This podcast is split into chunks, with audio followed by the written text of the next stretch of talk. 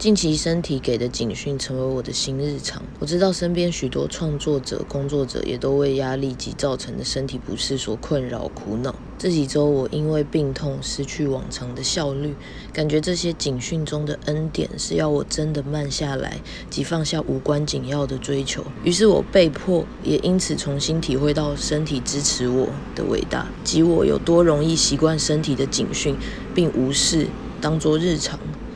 如果以创造力的角度看，这些病痛无疑是发生在我身上，而是我强而有力地创造出来的。病痛是来自我的选择。我也了解自己仍有那顽固还不愿改变的部分，身体和这些人彼此妥协交涉着时间。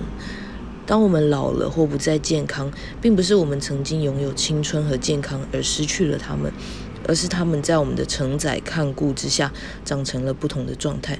就像一棵百变植物。